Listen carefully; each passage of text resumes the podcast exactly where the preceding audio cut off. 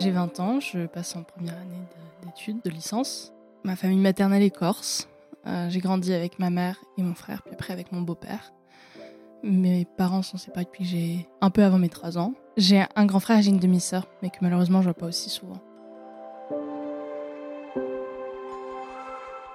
Jusqu'à mes 6 ans, donc c'était juste euh, mon frère, moi et ma mère. Ça se passait euh, plutôt bien. Je me disputais avec mon frère parfois comme les frères se disputent, quoi. Avec ma mère aussi.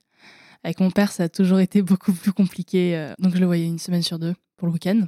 Ma mère, du coup, s'est mis avec mon beau-père quand j'avais un peu avant mes 6 ans. Ils se sont rencontrés dans le mois même. Il est venu vivre à la maison. C'était euh, assez rapide.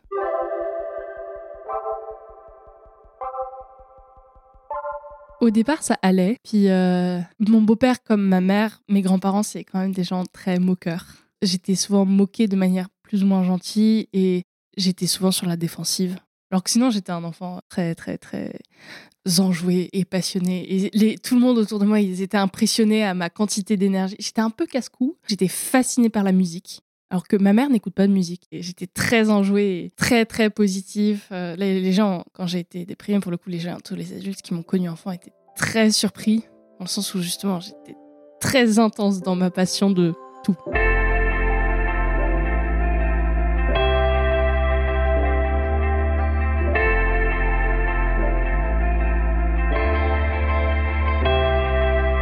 Le passage à l'adolescence s'est pas très bien passé. J'étais très docile. Les conflits se sont quasiment arrêtés. J'ai perdu beaucoup de cette énergie enjouée que j'avais avant. Le passage au collège a été difficile, dans le sens où je suis passée d'une très très petite primaire, où je connaissais tout le monde, où je m'entendais très bien. Je suis passée dans un collège qui n'était pas exactement sur le même district, donc il y avait deux personnes que je connaissais dans ce collège. C'était deux filles, et euh, c'était pas super cool avec moi parce que bah on était juste euh, pas pareil, et quand on passe au collège, ça commence à devenir un problème.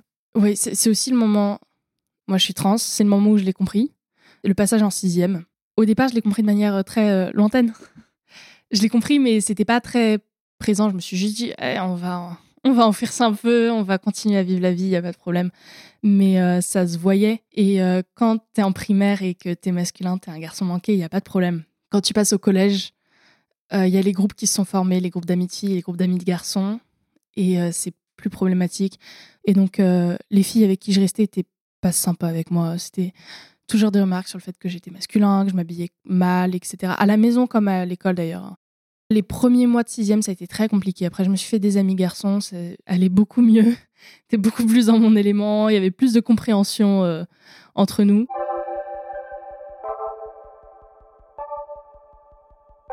Pour le coup, euh, ma famille a compris que j'étais pas hétéro bien avant moi.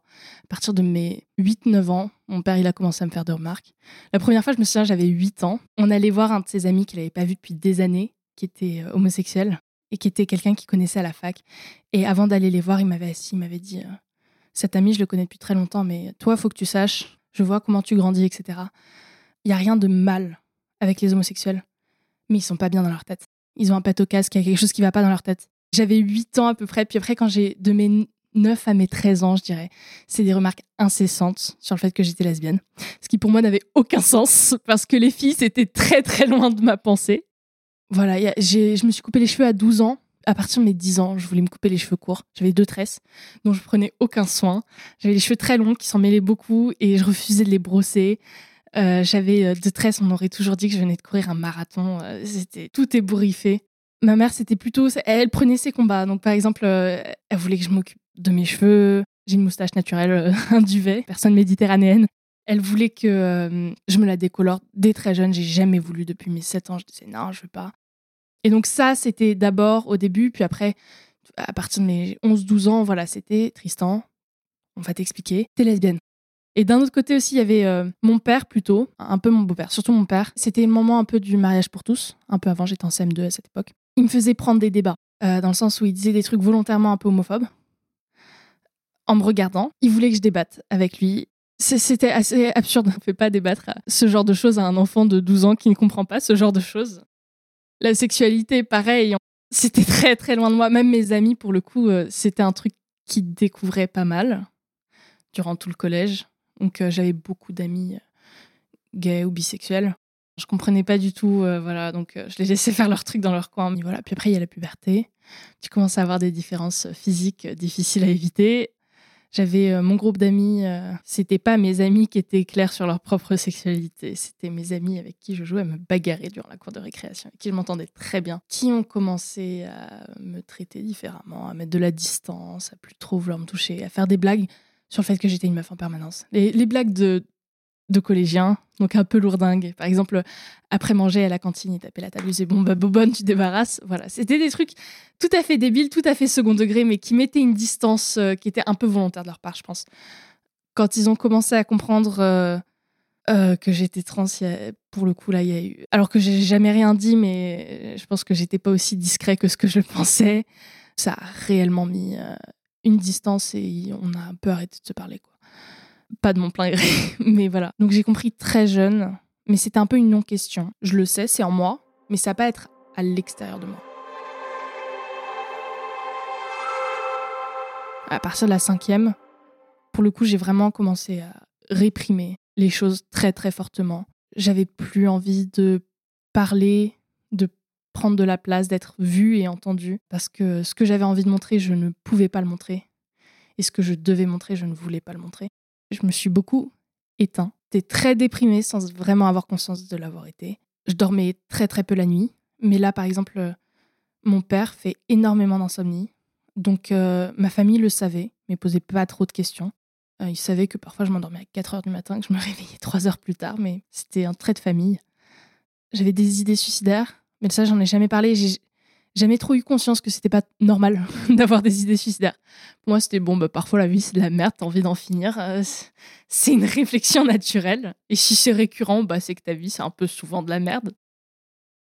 Quand j'étais en groupe et qu'il y avait quelqu'un qui faisait une blague, par exemple, j'avais pas envie de rigoler. J'avais pas envie qu'on m'entende rigoler. J'avais pas envie de parler fort. Je parlais presque plus. J'avais pas envie d'exister en fait. J'avais envie d'être transparent et moi à cette époque j'avais surtout le sentiment que si j'exprimais ou le sentiment le plus simple comme euh, je sais pas, euh, j'ai besoin d'aller aux toilettes avant de manger, j'allais prendre trop de place, j'allais mettre un radar sur moi et j'allais aussi ouvrir un chemin aux, gens pour, euh, pour m'attaquer. Je me suis posé relativement très peu de questions par rapport à d'autres gens.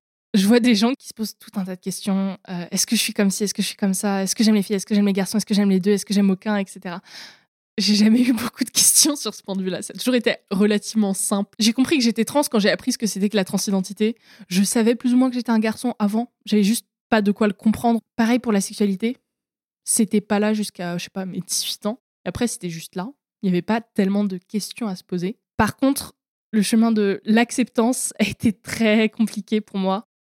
J'avais des amis qui étaient donc queer. J'avais aucun problème avec eux. L'idée que moi, je m'assume, et que moi je puisse dire je suis ça, dans ma tête c'était mal. Et là aussi, il y avait les questions, les débats à la maison. Mon père qui, est dans une autre pièce et qui dit très fort, euh, et il y a ma belle-mère qui lui dit ça va? Il dit non, ça va pas, euh, j'ai peur euh, que ma fille elle soit lesbienne. Moi je dis je fais semblant de pas entendre. Et il répète plus fort j'ai peur que ma fille soit lesbienne. Il disait des trucs qui étaient très très violents, très violents. Il me mettait mal. Je pense pas qu'il soit méchant, je pense qu'il est malheureux, mais euh, c'était. Euh, son existence était opposée à mon bien-être. Le problème, c'est qu'il faut trouver là où ça fait mal et appuyer dessus. Parce que justement, à cette époque, quand ça arrivait, je disais, bah, je suis pas lesbienne, donc euh, ça me touche pas. Je pense que je savais que ça me touchait et c'est parce que ça me touchait que j'ai refusé d'y réfléchir pendant très longtemps.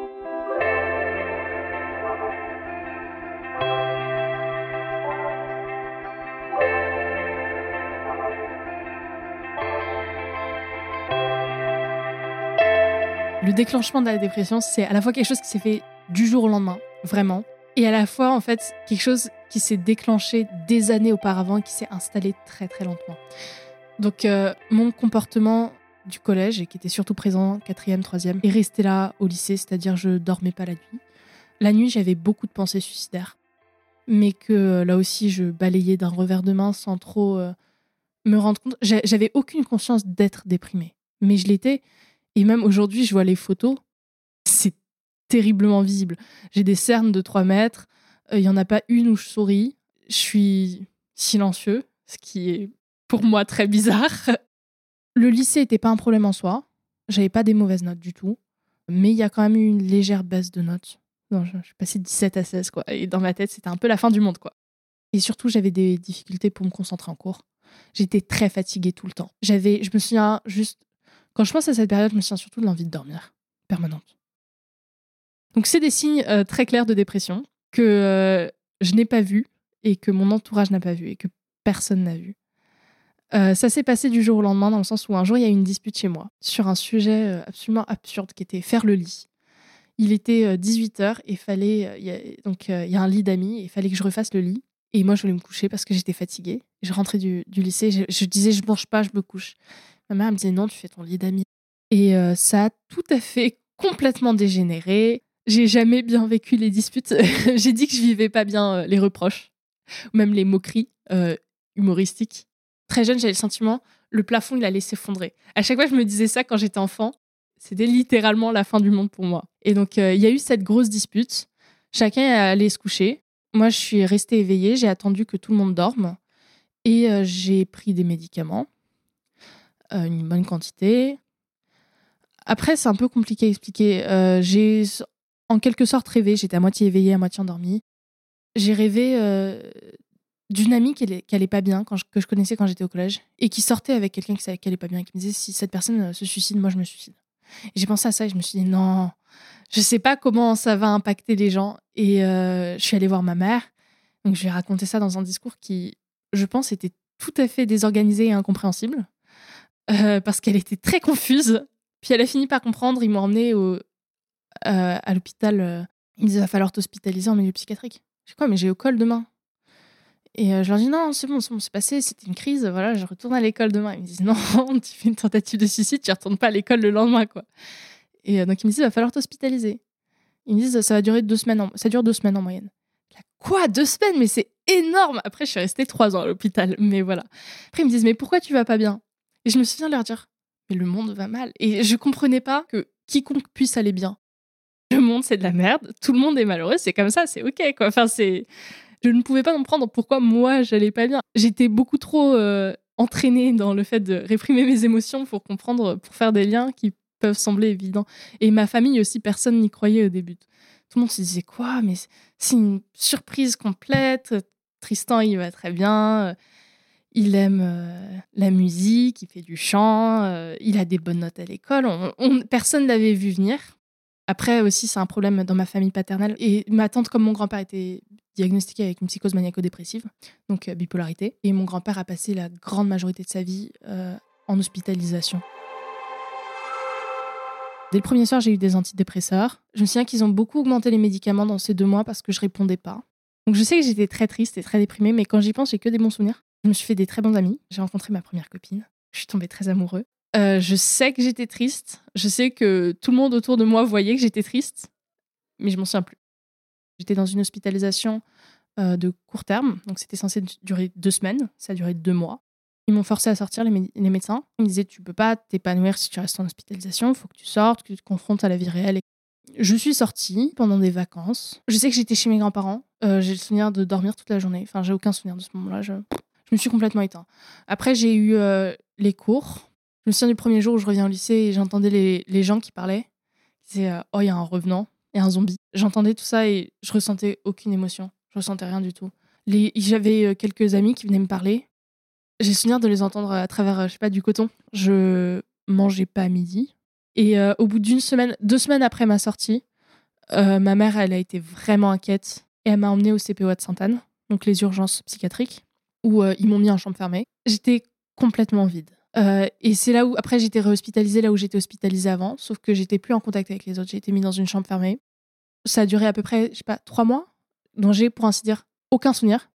J'étais complètement vide. J'avais pas de pensée, j'avais pas d'émotion, j'avais pas de sentiment, j'avais pas de besoin. Une coquille vide. Je n'étais plus, en quelque sorte. Je sais pas qu'est-ce qui a fait que je me suis réveillée, entre guillemets. Je sais que c'était le moment du début de l'été. Euh, j'aime bien quand il fait chaud. Voilà. Dans ma famille, elle est corse, donc on va en Corse. Euh, déjà, j'étais en sous-poids euh, très, très fort. J'étais très maigre. Il y avait une résistance dans tous mes mouvements. J'étais dans une tenue figée, comme si j'étais un mime, un mime drogué, très endormi. Oui, c'était difficile d'interagir avec les gens. Donc j'ai été changée d'hôpital, je suis arrivée ici au SIAPA.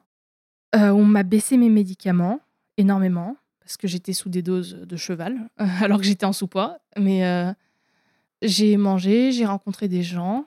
Je suis arrivée pile au moment de mon sixième anniversaire. À partir de là, j'ai pas été, je suis jamais redescendue aussi bas que j'étais descendue. Jamais aussi bas aussi longtemps. À la rentrée, j'ai tenté euh, de faire la rentrée des classes. Je m'en souviens plus trop bien. Ça a duré, je sais pas, une semaine et demie. J'ai été hospitalisée. Après, je suis ressortie. Puis après, j'ai été hospitalisée. Puis après, je suis ressortie. Puis après, j'ai été hospitalisée. C'était ça pendant jusqu'à mes 18 ans. Mon jeu, est un peu mieux et je sortais. Mais en fait, j'étais toujours trop mal pour interagir avec le monde, avec la vie et être scolarisée et ce genre de trucs. Jusqu'à mes 18 ans, il y a le confinement. Donc, euh, c'est bien. C'est que ça m'a permis de passer ma seconde sans aller à l'école. J'ai juste pris des programmes en ligne j'ai lu ça pendant deux mois. Je suis allée voir mes profs, je leur ai dit j'en ai marre de redoubler ma seconde, ça fait trois fois. Ils m'ont laissé passer parce qu'ils en avaient marre de me faire redoubler aussi. Euh, en première, j'ai été scolarisée par une association. Donc j'avais 18 ans, c'était à la maison. La terminale, pareil, même association. C'était beaucoup plus adapté, sens où j'avais pas à la fois à m'attaquer aux scolaires, qui étaient un stress, mais surtout aux gens, qui étaient un autre stress. J'avais beaucoup, beaucoup moins d'heures de cours, ce qui me permettait aussi de gérer euh, la fatigue, tout ça. Euh, j'ai beaucoup dormi, beaucoup.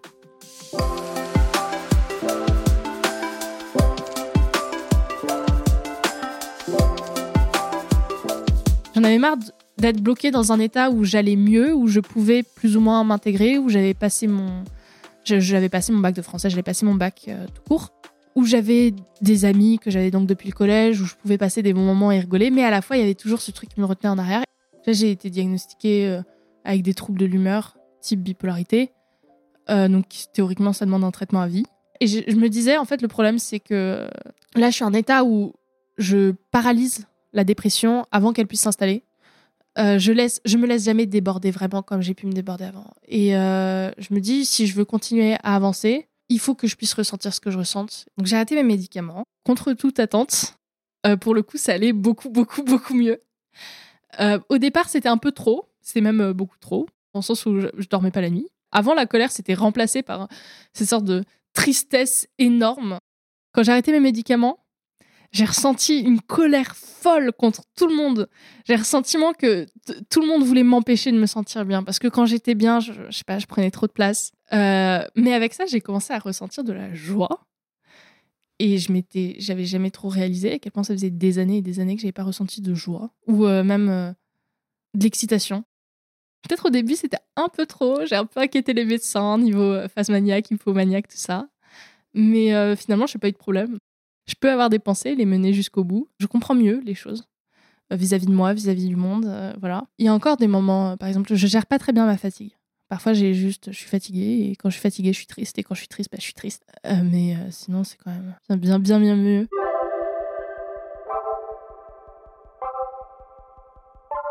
J'ai réalisé aussi un truc c'est que enfant comme maintenant, je ressens pas les émotions comme les autres. Et ma mère, elle l'a toujours, euh, elle me l'a toujours dit.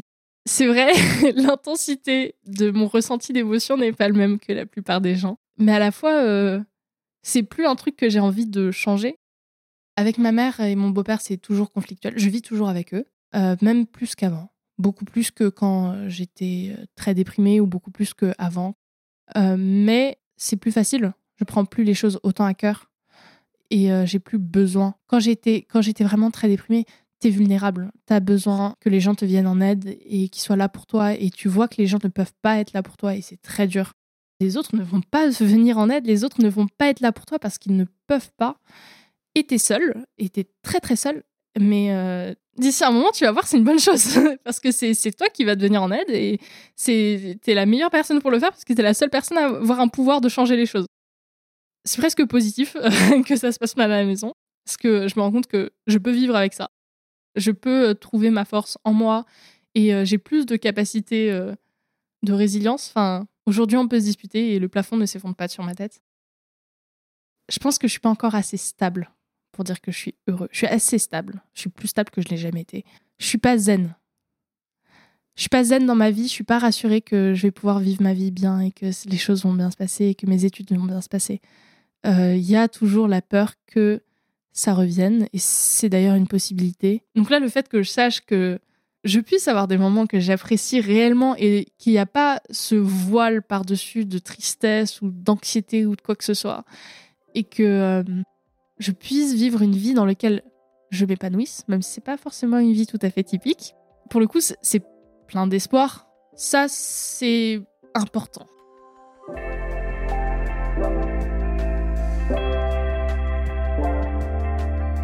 Ce témoignage t'est présenté par Clap Audio en partenariat avec le SIAPA dans le cadre d'une exposition sur la santé mentale des jeunes.